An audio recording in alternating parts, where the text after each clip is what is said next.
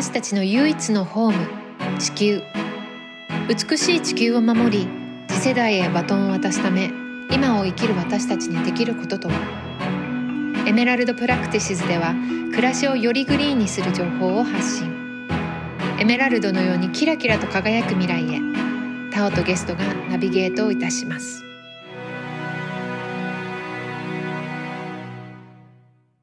えー今日のゲストはアイリーン・ミヨコ・スミスさんです。アイリーンさんは東京都のご出身で1983年コロンビア大学で環境科学の修士号を習得されました。70年から71年ユージン・スミス氏の写真展を展示制作を担当されタイトルが「真実こそ我が友」となっております。その後ユージン氏と来日ご結婚されて、えー1971年秋から水俣病取材のため水俣に3年間住まれ75年写真集「水俣」の英語版を友人誌と出版されました現在は脱原発日本の原子力政策プルトニウム利用問題に取り組む市民グループグリーンアクションの代表グリーンピースジャパンの理事もされていますではアイリーンさん今日はよろしくお願いしますどうもよろしくお願いします。はい。もうアイリーンさん最近いろんなところでインタビューにお答えいただいてて私もできるだけ全部見させていただいているんですけども、まあ、今回この四大公害病である熊本県の水俣病の映画がジョニー・デップ氏の制作とね主演で公開されて、まあ、とても話題になっています。で私はですねアイリーンさんに個人的にすごく興味がずっとあってですね今日は映画のことも少しあのお話しいただければと思いますがアイリーンさんご自身の活動家としての活動のお話をお聞かせ願えたらなと思っておりますよろしくお願いしますどうもこちらこそ嬉しいです。どうもよろしくお願いします。まずアイリーンさんがこの活動家というものになられるようなきっかけという出来事があったら教えていただきたいんですけどもそうですね。私はあの子供の頃から日本に住んでそしてアメリカに行った時お互いその2つの文化があんまり違ってたんで、まあ、まだ1950年代だったりして。だからこうどう人と人をつなげられるかっていうかどう私がその両方のこう文化にいるけどもそこのなんかこうコネクションを見つけるかみたいなのには興味あったんですけどまあそんなことをしてるうちに大学行ってで大学にいる時はもうすごくベトナム戦争の反対とかああいうのがあってあのそしてその時にこうなんかもうちょっと政治みたいなものにま目覚めたけどでも私すごくなんか保守的なバックグラウンドにいたしそういうなんかそういうのに全然こう馴染めないとこもあってでもそんな中とにかく水俣に行ってで私のその活動のきっかけはですね1973年の3月20日の朝に熊本県の熊本地裁裁判所で患者さんがもう勝てないはずって言われてた裁判を勝った時なんですね。でその瞬間がもう私を本当に変えました。どういうふうに変えたかっていうと本当にこうなんか被害者が立ち上がってそして周りのいろんな人が応援してで全国の人もこのことを知ってそしてこういろんな人のつながりができてでみんながそれなりにこう動くとすっごいことできるんだっていうのをこう目の前で見せてもらったんですよね。でそれはもちろん裁判所の裁判官もちゃんと機能して立派な判決書いたっていうのも関係してるんですけどとにかくそういうことが起きたっていうのを何て言うのかなこう誰かにお説教されるとか教科書で読むとかそういうんじゃなくて目の前でそれ見てでそれがあの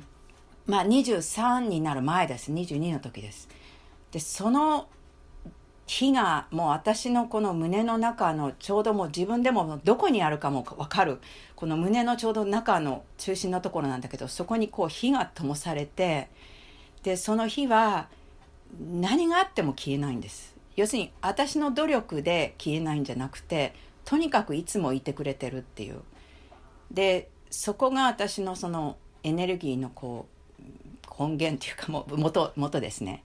だからあのそこからやっぱり何かしたいっていうか何かしたら本当に物事って変わることもあるんだというそういうことを知った。でもちろんなかなか例えばあの判決だってあれで死んだ子供の命が入ってこないし自分の病気が治るわけじゃないしそれからそんな一時金もらってもでその後まあ年金毎年のあれも勝ち取ってそれはものすごく重要なんですけど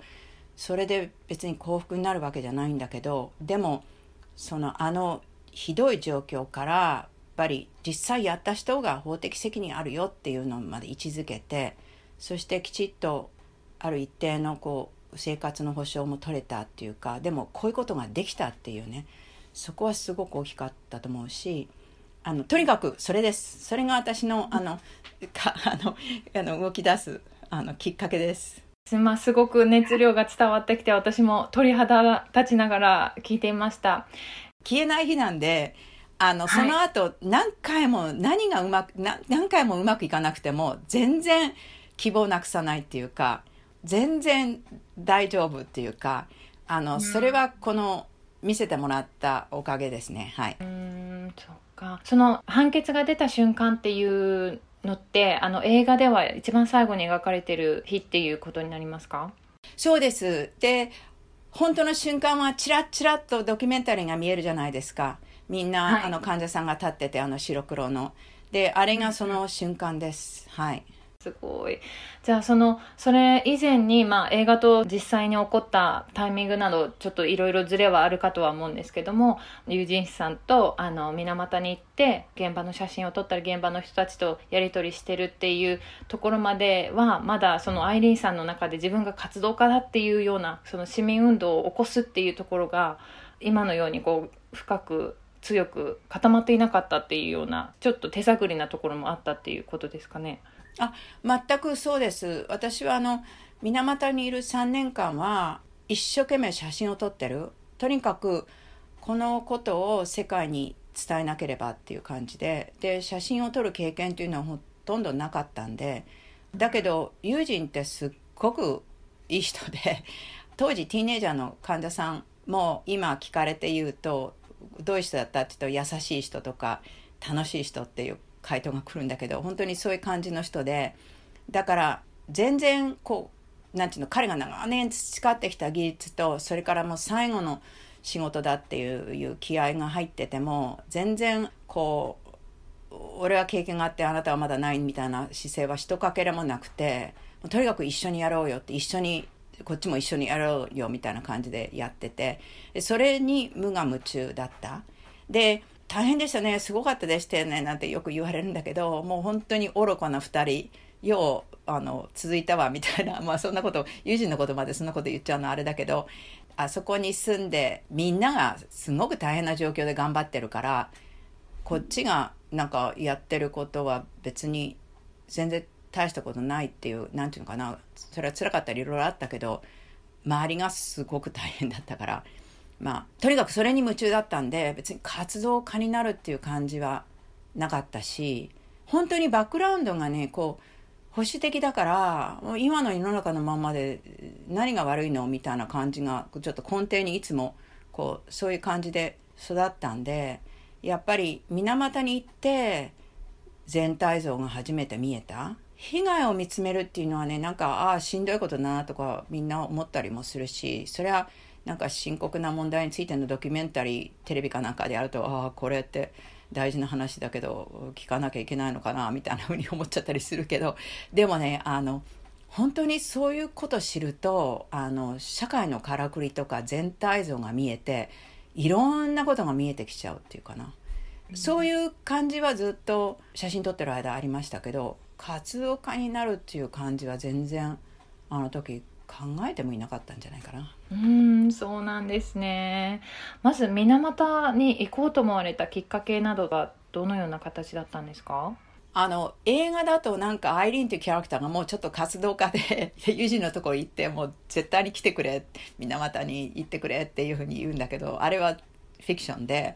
実際はあの友人と2人であのニューヨークにいてで彼がその回顧展自分の今までの仕事の写真展を準備しててその最中だったんですね。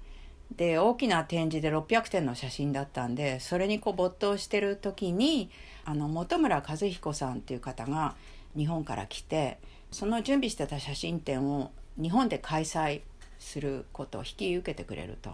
でその時に日本に行かないかって言われでそして水俣のことを教えてくれたんですね。でその企業が汚染を流してその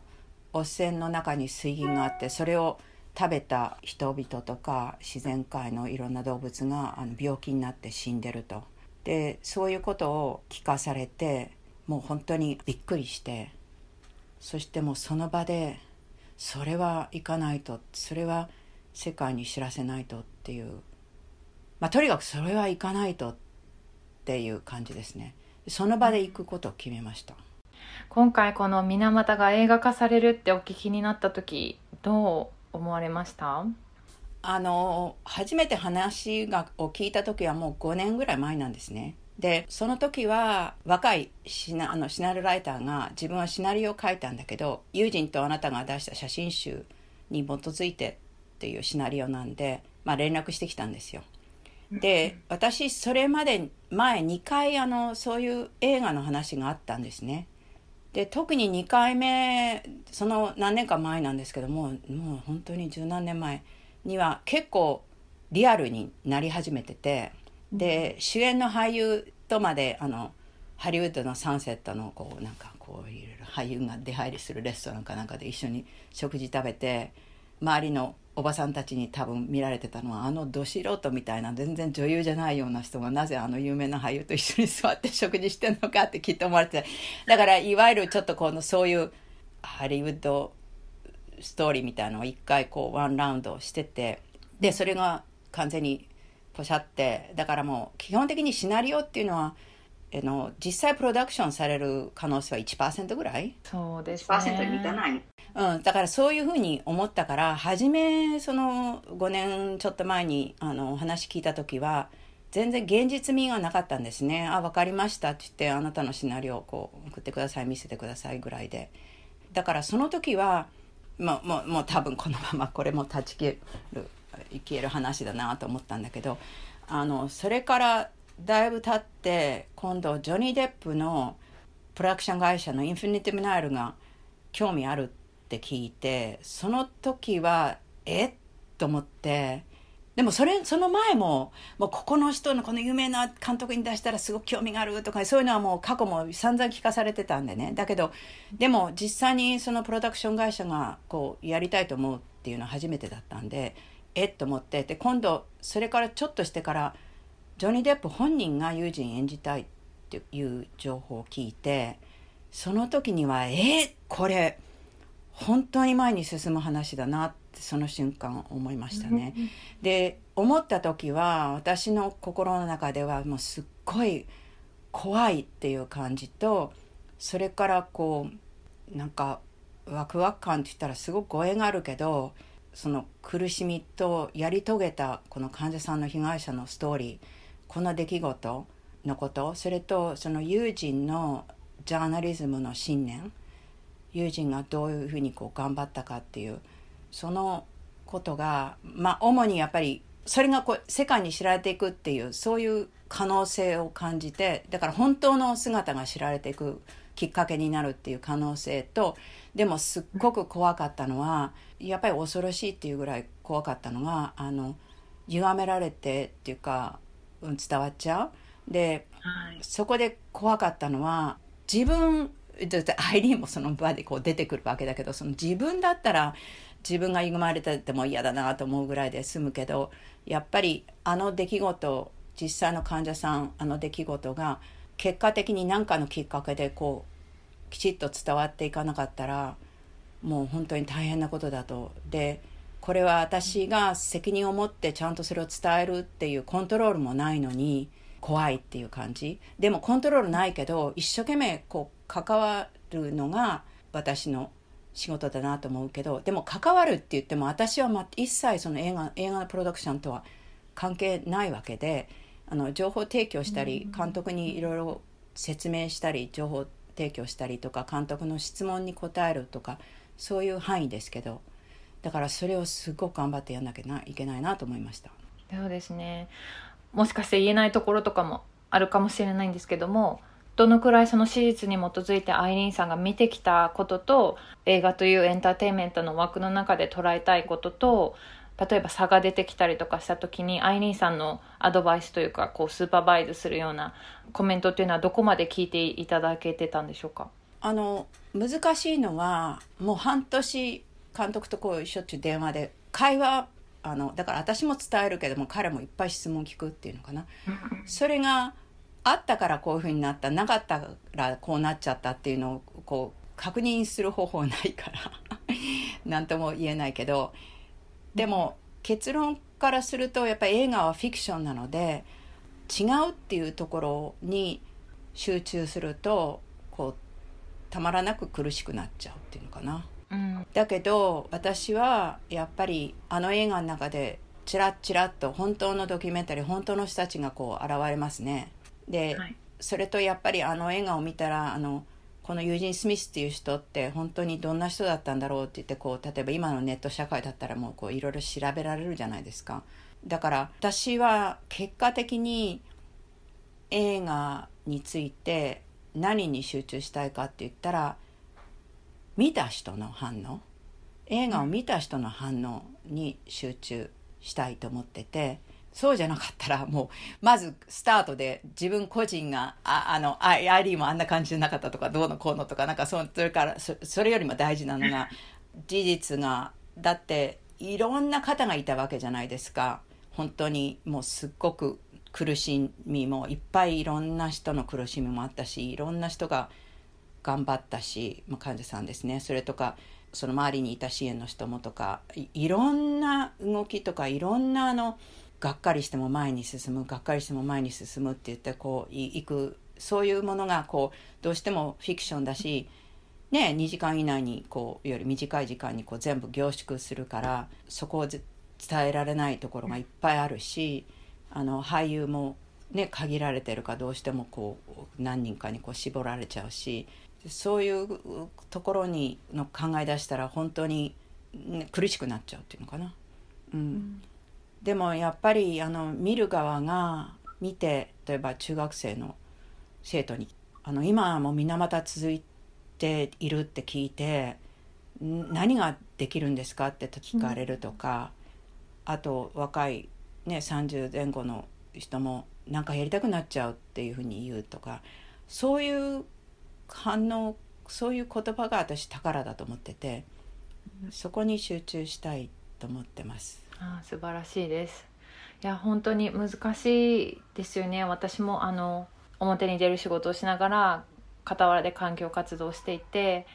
アイリンさんやユージンさんのレベルじゃないですけど自分のパブリックフィギュアとしての活動とライフワークとっていうのとすり合わせながらやれたら一番いいんですけどどこかで矛盾が出てきてしまってでも知ってもらうからこっちのライフワークがよりこう人々に伝わっていったりとかいう中でいろんなこう葛藤を毎日持ちながらここはちょっと100%同意できないけどやっとこうとか。ここの部分でこう同意ができるからこの人たちと一緒に何かを作ってみようとかっていうなんかそういうのの連続だなと思って今聞いていたんですけども。まあ、その実際は3年間、えーと、ユージンさんとお二人で、まあ、水俣の取材をされていたと思うんですがあの映画の中でその、まあ、何点かこうポイントがあってユージンさんがライフ誌に写真を送るっていうところも一つフォーカスをされていたとは思うんですけどもあのライフの写真が出た後の世界の反響っていうのはどういうものがありましたか？あのですね私たちはあの水俣にいたんでやっぱりインターネット時代じゃないじゃないですか。だからこう間接的にこう聞いていくっていう感じだったけどただライフに載せてもちろんあれはあのアメリカの会社の雑誌なんですけども本当に世界中に配布配信されてたんで、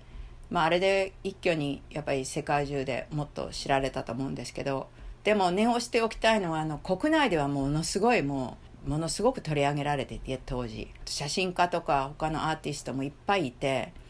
あの一番初めに写真家として水俣に行ったのは1960年に桑原志生さんという人が一人でこう行ってたりしててでその後も私たち着いた時ももう住み込んであのやってるあのフリーの塩田武さんっていう人もいたし何人もあの写真を配信してたりそれからテレビとか新聞でも取り上げられてた。でもやっぱり結構国内の話だけで国内の人たちだけが知ってた。だから「ライフ」出して世界にすごく知られたんですけどやっぱり知るっていうのは大事で日本のように、まあ、高度成長やってるっていう時に輝いてる話だけがこう世界にすごいこと日本やってる。どんどん高度成長してるっていう話ばっかりだったんでやっぱこのその全体をそういうことをしてる中での負の遺産っていうか負負の部分が知らされたっていう意味では大きかったと思うんですね。実はあのライフに間に合わすのには映画よりもさらに土壇場みたいでもうギリギリ滑り込み 間に合ったんですであの時もやっぱり世界で初めてあの環境問題で世界会議が開かれるそれが国連のストックホルムの会議でそのタイミングに合わせてたんでやっぱり締め切り間に合わなきゃいけない。もう本当にギリギリになっちゃって熊本から羽田に行って当時は羽田だけが国際空港ですよね。で羽田に行ってで昔はあの出発する飛行機の入り口まで行けたんですよ。でそのニューヨーク行きの飛行機調べてそこのみんなが入っていくその飛行機の機内の入り口のところまで行ってそして良さそうな人にその原稿を渡して写真を。そしてあの便名を電話であのライフのニューヨークの人に伝えてであの便が降りたらあのとにかく飛行機からみんな出てくる時構えておいてくれって言ってこんなような顔の人が行くからって言ってそして間に合った。だからもうなんかハラハラ必死のパッチみたいな感じで、うん、でそれで間に合ってあのあのストックホームの会議の前に掲載されました。はい。ありがとうございます。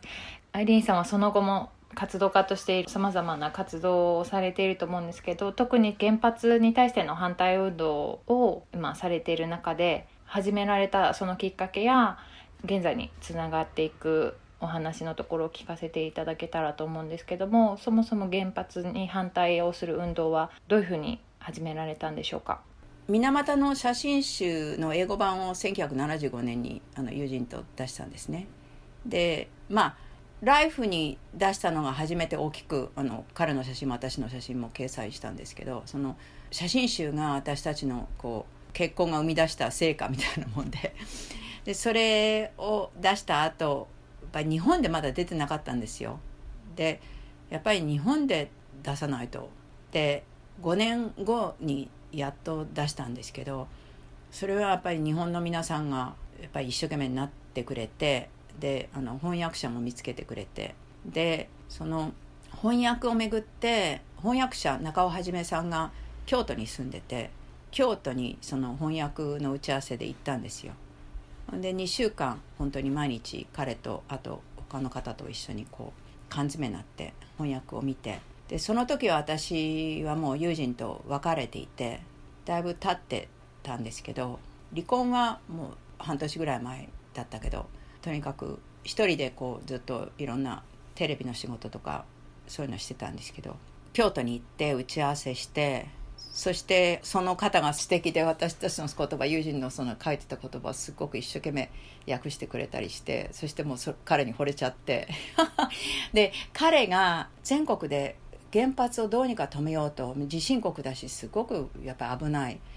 原発止めなきゃと思ってて。で四国の伊方原発止める裁判に関わってて、まあ、市民の応援の中でね。だから原発のことを知ってたんですよ。でそんな中翌年の1979年にスリーマイル島原発の事故が起こって、まあ、初めて民間の原発でも大大きな事故が起こったと。で彼とあと伊方の弁護士とか関わってた科学者がスリーマイルに行って行ったらいっぱい国の調査とかあるけど人々の話を聞いてるっていうのが全然なくて周辺の人の話を聞いたらあの朝変な金属製の味がしたとか空気の色がこういうふうに変わったとかそういう話がいっぱいあってそれにまあ彼らびっくりしたんですよね。でそれを持ち帰ってきたんです日本に。でそれを聞いた時に私はすごく行きたいと思ってでそれが原発に関わるきっかけだったんですけどその前に私だんだん写真家からこうちょっとこう活動家っていうかそういう活動にこう動き始めてたきっかけはあのカナダで水銀問題が起こっててでカナダの先住民のところに行ったらもう本当に水俣病が進んでいてでそのカナダの先住民が日本に来てで実際にどんどんそのまま汚染がを放置していくと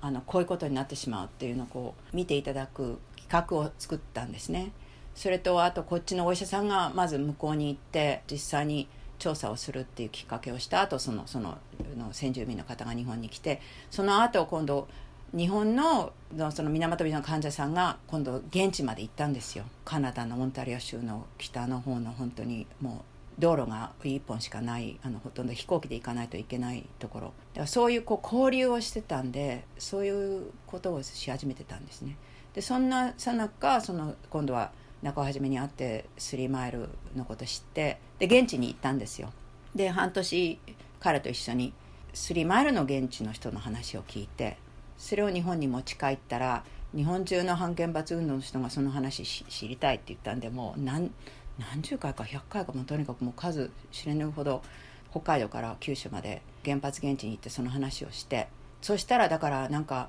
全国原発のことで反対してる漁民とか農家の人たちとか周りの市民とか弁護士とかみんなにあ出会おうみたいなツアーみたいになっちゃって。でそこでその自分が住んでる関西のすぐ近くにどんなに原発があるかっていうのももっと知って。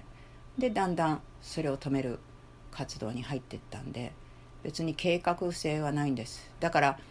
なんかあの2つともすごく深刻なテーマでやっぱりこの水銀による汚染とそれから原発問題ですけど目の前で見たものがこれにはもう絶対にもっと知りたいこれに行こうとかそういうのに動いてやるみたいな。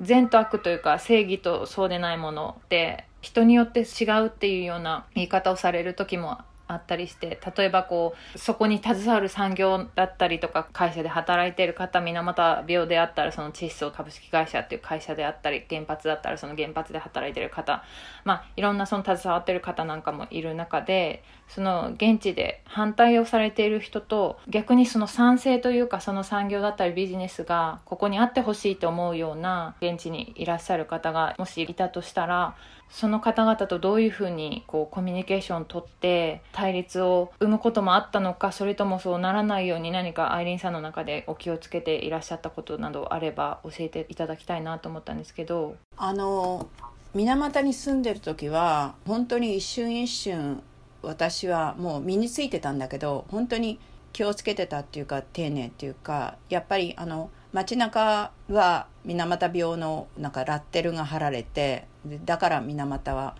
明るくならないんだっていう水俣を明るくする会っていうのもあったぐらい患者さんかわいそうだけどいい加減にこうそれがずるずる続くとみんな水俣で困るんだみたいなそういう気持ちっていうかがあって。で要するに結果的に何かっていうと日本の高度成長の負の部分がドッカーンってこの町この地域にガッタンとガーンって降りてきたわけですよね。うん、で一番悲惨なのはそれで我が子が殺されちゃうっていうか自分自身ももう寝たきりになるとかすごくやりたいことができなくなっちゃう人生の中で。歩いたりもまだできるけど本当に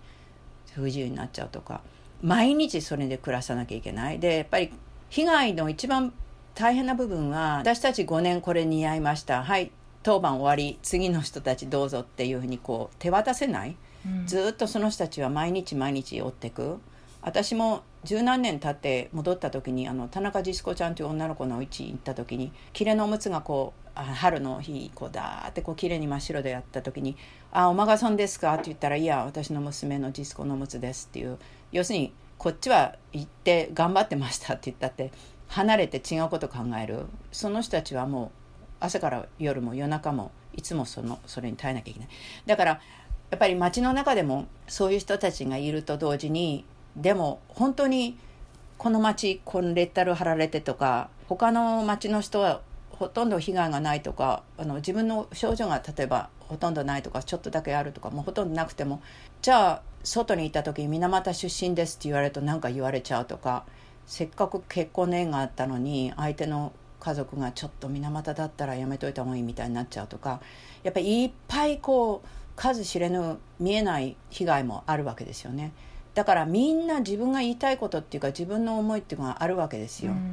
だから私はすごく大事だと思うのがあのみんなが思ってることもっと話せるとそうするとその一番ひどい被害のこともちゃんと見つめられるっていうかな。だって自分が縁談ダメになったっていうことも言えるんだったらそれをはっきり言って周りもその痛みをもっと認めたらああもうでも縁談がダメになったけど私はこの仕事もあの仕事もできる。でも同い年の子が水俣市内で寝たきりになっちゃったんだなっていうのをもっとこう受け入れられる。っていうかなもっと温かく応援できるっていうか。だからみんなもっとこう思ってることを話せる社会っていうのかな、大事だなと思って。で私それ何回か経験してるんだけど柏崎刈羽原発ってあの新潟にあって、まあ、中越沖地震ですごく揺れてあの時政府が「いやもうこのまま原子力続けますよ」っていう言ったあの瞬間があの福島へ行く道を選んでしまったんだけどあの刈羽村に結構住民投票のあれで私入ってもう毎日一軒一軒こう回ってビラ回してたりした時があるけどその時に住民投票して結局その原発に憂慮してる人たちが勝ったんですよ。住民投票で自ら原発に頼ってる村だったけどプルトニウムの燃料を使うのはやめとこうっていう決断になったんだけどその住民投票やった時に保守の人から私直接話聞かなかったんだけどその人が言った発言を聞いてなるほどと思ったのが結果的には思う通りにはいかなかったわけですよねその原発推進の人にとっては。だけどこうやって村一人一人が発言できたのは初めてだって彼言ってだから大きい企業がやってきて東京電力が。でそれにこう振り回されていてもちろんお金はいっぱい落ちてるしそこに依存がすごく高いけどでも自分たちで決めるっていうチャンスがどのぐらいあったかって言ったらなかったと、うん、だからやっぱり自分の声をが聞こえるっていうか自分の声をきちっと届けてそれがこう認知されるっていうのがすごく大事、うん、だからそういうのってすごく全部大事だなと思ってで私もあの大井町であの福井県なんだけどそこでもアンケートしてる時に走り回ってて若い20代の関西電力で働いてるあの大井原発で働いてる作業服着てる男性が私が「これどう思いますか?」って言ったら「もうもう答えんでいい。もう僕はもうとにかくこの早く原発再開して仕事が欲しいんだ」って言ったから私追いかけて「いやお願い。それのそれもこう登録したいから。教えて教えて」って言ってで一瞬彼止まってなんかこの人半原発で走り回ってるみたいだけども俺の話ちょっと一瞬聞いて記録してくれるんだとかいう感じで。で私推進推進の理由はこれって言ってあのその彼の一言をこう一みんなの一言も集めてたんで一言って言って。でその一言彼言ってパーって走ってったんだけどそういうことが大事だと思うんですよね。で同時にジャーナリズムの仕事ってよくインチキなの中立みたいのを言ってて、でインチキの中立って何かっていうとこっち側の話を聞いた同じ分あっち側の話を聞かなきゃいけないっていうのがもうなんか決まりみたいなんでであれって本当すごい話でなぜかというとその保守とか今の実態の言い分例えば企業とか政府のその言い分っていうのはそれで全部世界が動いてるわけじゃないですか。でそれ違う言い分はそうやって報道する時ぐらいには日の目を見せられるなんていうの毎日の日常の朝から晩までがその例えばそっちの既存で動いてるわけよね。だから既存の言い分なんてもう完全に日常生活にこう組み込まれてるっていうのかな。で違う言い分こう例えば被害を受けてるとかそっちの言い分が言えるチャンスっていうのは本当に限られてるのにあのマスコミは変な感じ持っちゃって両方の言い分を同じぐらいの時間使わないとダメだみたいななんか発想。であれって不公平なんですよ。だって圧倒的にその今の既存の言い分はもう毎日毎日朝から晩までみんなそれに組み込まれてるのにそのもう一つの言い分を言えるチャンスっていうのは例えば報道のチャンスの時だから。あのだからあの中立はインチキだと思う。本当のいろんな意見を知るっていうのは大事だけどはい。いやもう今すごい首がもげるぐらい うなずいてしまうんですけども本当に私も中立っていうのがどう捉えていいかずっと悩んでいてあの日本だと特に中立であることが、ね、平和主義であったりとかいいとされるって特に最近は分断がいろんなことで起こっている中で意見を強く持ちすぎることが良くないんじゃないかなんていう風潮もちょっと出てきてしまうんじゃないかと思ってすごく懸念があったんですけど本当に今アイリーさんが言ってくださった通りそもそもの意見の、まあ、右と左でもそうですけど黒と白のエクスポージャーというか露出自体が全く違うところから始まっているのに中立って何何を思って中立って言ってるんだろうって本当に今納得しました。ありがとうございます。だからあの中立とフェアは違うんですよね。正直に考えて何がフェアなんだろうっていうので動けばいいと思うし、うん、でそんな中でね例えば今の規制のいろいろ社会が変わってほしくないっていう時の普通の人の気持ち、うん例えば怖い違うふうに変わるってなんか未知の世界に入るから怖いんだっていうね。そういうような声はそのどういう気持ちなのかっていうのも掘り下げるっていうのはそういうのはすごくありだと思うしとにかく既存の権力に同じ時間を与えるって言ったらもうそう。朝から晩までそっちの方の意見が通ってんでね。はい。そうですね。はいありがとうございます。最近はですねこのソーシャルメディアなんかも手伝ってもうちょっと昔よりも気軽にって言ったら語弊がありますけども自分の生活の中で発信をしたり自分のオピニオンを言うなんていうことが可能になってきたせいもあって今北米の若い人たちなんかの4分の1ぐらいが自分のことをアクティビストだって呼ぶなんていう話も聞いたことがあるぐらいその活動ということがすごく身近になっている反面そのアイリンさんやユージーさんがやってきた市民活動だったりジャーナリズムとはまたちょっと違うアクティビズムっていうような使われ方になってきてるんじゃないかなって思うこともあるんですけど今このアクティビズムっていうのが進化して、まあ、この現代にある形を作っていってるのをアイリンさんはどうお感じになってるのかなと思うのと、まあ、その次世代へ対してこの市民活動アクティビズムっていうのをどういうふうにあの見られていらっしゃいますでしょうか？そうですね。あのー私71なんだけどこの世代がそのなんていうのかなその SNS とかそういうそっちの方のアクティビズム見えないっていうか関わってないとか私も Facebook 持ってるけどなんかたまに見てなんか他の人たちがいっぱいなんかとにかく全然なんでそれってこうもっと見ていきたいっていうのと同時になんかこうバーチャルでやってるから活動してるっていうなんか錯覚も起こしやすいなっていうのと、うんうん。やっぱり見つめて自分自身実際になんか物事変える行動をどう効果的にやってるのかっていうそこが軸だと思うんででそれを軸にすれば例えば私みたいな人をもっと SNS にもうちょっとちゃんと理解して関わるっていうのも大事かもしれないけど随分一緒に動いてる人がそれに入ってっちゃってなんかそれで消えてっちゃったみたいなのも多いからあの実際の現場で物事変えるのがなんかこうあのそっちに集中しないと物事が変わらなかったりもするんでだからあの軸は実際にやってることが物事を変えるのにつながってるのかでそのどういうふうにつながってるのかどうやったらもっとつなげられるのかでそれがそのもっと現場に行くことなのか SNS 通してこうもっとやることなのかっていうふうにこう選ぶみたいななんていうのかな。で人間って脳みそって変面白いもんであの集中しようって決めたものが全部世界全部になっちゃうんで。だからちょっと引いてどこに自分の脳みそを集中すると一番物事がいいふうに展開していくのかっていうふうに考えるっていうのは大事じゃないかな。じゃないとどのメディアムでもそれが全部世界になっちゃうっていうのかな。だと思うんだけどであともう一つ思うのがあの今のこうバンバン分析とバンバン批判がすごい活動だっていうふうにこう錯覚しやすくなっちゃう。ちょっとその何て言うのかな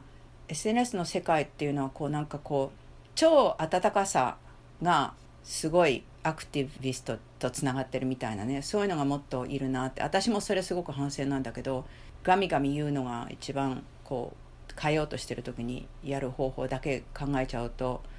そうじゃなくどうやったらすごい温かく会話をしながら物事を変えていくんだっていうテクニックももっと磨いていくっていうのかな。でそれってこうイコール生優しいんじゃないかっていうふうにこう誤解しちゃうけどもそうじゃない。本当にそれによってこう物事を変えていくっていう方法っていうのかな、うん、見出していくっていうことじゃないかなと思うねそれであともう一つはあの自分が取ってる方法っていうのは自分の個性をどのぐらい生かしてるのかっていうのかな、うん、なんかこう社交的な人なら社交的のをこう持って使ってやる方法とかあの社交的じゃない人ならではその見えることとか活動する方法とかがあるんでなんか自分の個性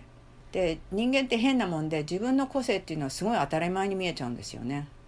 とかかえってネガティブに見ちゃったりもするし内気でとにかく社交的でないっていうとなんかそれがなんかマイナスに見えちゃったりそれとかすごい優等生だったらもうなんかそれが偉そうにな自分が偉そうなと思っちゃうよりもそれよりもこんなに優等生になれるんだったらそれをどう何に使えるかを一生懸命考えなきゃいけない。だからその一人ずつの自分がもうすでに持ってるもの勉強できなかったらそこから見えてくるそれの良さをどう使うかみたいな。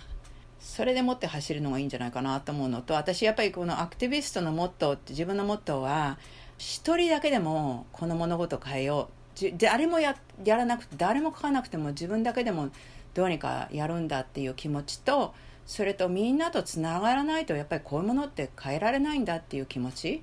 その両方がこうちょっと相反してるみたいに見えるけどその両方の気持ち魂っていうか、気持ちを持ちながら行動するっていうかなんかそれを両立させながら動くっていうんじゃないことじゃないかなと思うんですよね。でいやもう本当に全部深く同意しかないです。私もまだまだ活動家なんて呼べるほどでもないんですけど本当に自分ってなんてできないんだろうとかこういうとこ他の人と比べてもうちょっとたけてたらなとか思うことの連続なんですけど本当に今アイリンさんに背中を押していただいたなと思って自分の得意なところをやってさらにそのそれに対して反応が来るっていう期待ではなくてもう一人でも隣にいる誰かでもこの発信を見た一人の誰かがちょっとでもこう何か心が動いてくださるだけでも本当に意味があるしソーシャルメディアってこう数字だったりとかデータっていうものですごく測られる世界になってしまってそれによってこう世論がこっちなんじゃないかあっちなんじゃないかっていうのをこう可視化する風になってきたのがいいこともあるとは思うんですけどそこに踊らされてね本当に自分のライフワークにしたいアクティビズムっていうのが先ほど一番最初にアイリーンさんが言ったその心の灯火っていうんですか炎っていうのがこう消えちゃうようなディスカレッジするようなことになってしまったらとってももったいないなと思うので今聞いてくださってる活動家の方もアイリンさんの言葉に背中を押してもらえたんじゃないかなと思います。そうですね。あのなんかやっちゃうやるともっと元気が出ちゃうことをどんどんやり続けることだと思う。なんか元気が出ちゃって面白くて止まらないみたいなあのそういう感じじゃないとなんか義務みたいになってでやつれていくっていうか。で私このアクティビズムっていうのはねアートだと思うんですよね。本当に。芸術なんですよ。だから芸術をいかにやるかみたいなこのアート的にやるかっていうのかな。でもう一つ私よく言うのはあのアクティビズムって指圧と合気道みたいな感じでだからそれでアートだと思うのはあのすごく大きい力に向かってそのそれをどう変えるかっていうんだけどその力をどうこう使うかその力を使って前に進むみたいな。それってどうやってやるのだろうとかねとか、あと指圧はあのその全体いろんなことがあるけどツボがどこにあってそのツボをピュッて押すとパーってほぐれる場所はどこなんだろうとかね。そういうふうに考えるとすごく面白くなってきて。であともう一つはやっぱりあの私いつも思うんだけどメディアでもテレビとかどっかの大手の新聞でもとか、まあ、まあネットで出る記事とかでもすごくいいのが出たらその会社に電話しちゃうみたいな今だとメディアムでこう通してやるじゃない？でもなんか電話みたいな古い方法使って私いつも SNS だから電話しない人なんだけどこれあんまり良かったんで皆さんの声聞きたいと思ってこの番組すごく良くてもう一回こういうの作ってもらえますみたいなのを言うとかそうするとそこで頑張ってる人のそのそれを作った人のすごい応援になって、うん、ね、あのでああいうのって一本の電話でも結構効果的なのとそれから慣れない人がかけるほど効果的だと思うの。なんか私毎日10本こういう電話かけてますじゃなくてなんか初めてこの人かけてるよっぽどドキドキしながらかけてるけどっていうのはあのやっぱりあの効果あると思うしその後その同じところでいいもの見たらあこれは私がこういうのを出していくのに関係してたんだなみたいに思えるし生でこうするとちょっとそこでの出会いがあるし。はい不慣れな電話こそ響くとか文章だったり伝え方がいくら拙なくてもそれほどやっぱりこう何か動かされるものを自分が作れたんだって思えることって作ってる側としては本当にその原動力になるし私もそういうものをたまにこうメッセージでいただけるからこそ続けられてるものがあるので本当にあの私もやっていきたいですし他のクリエイターたちに対して。でなんかこういうものがどこかで聞けたらすごく嬉しいなと今聞きながら思っておりました。でも一つ私言いたいのはやっぱりねあの71で私はすっごい自分の年齢のプログラムは活性化が一つの大きいテーマだと思うんですよね、だから自分の今までのやり方をどんどんやってるんじゃなくタオさんとか皆さんにこう揺さぶられて違う方法でこう表現するとかそういうのがすごく大事、うん、ほっとくと化石みたいになってっちゃうんですね本当に。硬く溝が深い溝になっちゃって。だからそこはじゃんじゃん刺激を持つ場に自分をもっと置くっていうのかな、うん、でバタバタ忙しい時そのいつものマンネリのやり方だけやっちゃうんでちょっとその辺結構喝入れて活性化が一つの自分の大きなプログラムだなって思って動かなきゃいけないっていうふうに今思ってますのであのその辺あの刺激よろしくお願いします。ありがとうございます。いや、私も本当にずっとアイリーンさんとお話ししたかったけど、どんどんその映画のプロモーションなんかでこう、お忙しくなっちゃったから、ああ、無理かな、お話できないかなと思ったの今回本当にご快諾いただいて嬉しいです。今日は本当にありがとうございました。どうも。これからも皆さん、アイリーンさんの活動をね、いろんなところで見ながら、刺激も与え、合いながら頑張っていきたいなと思いました。ありがとうございました。どうも。じゃあ今日はこの辺で失礼いたします。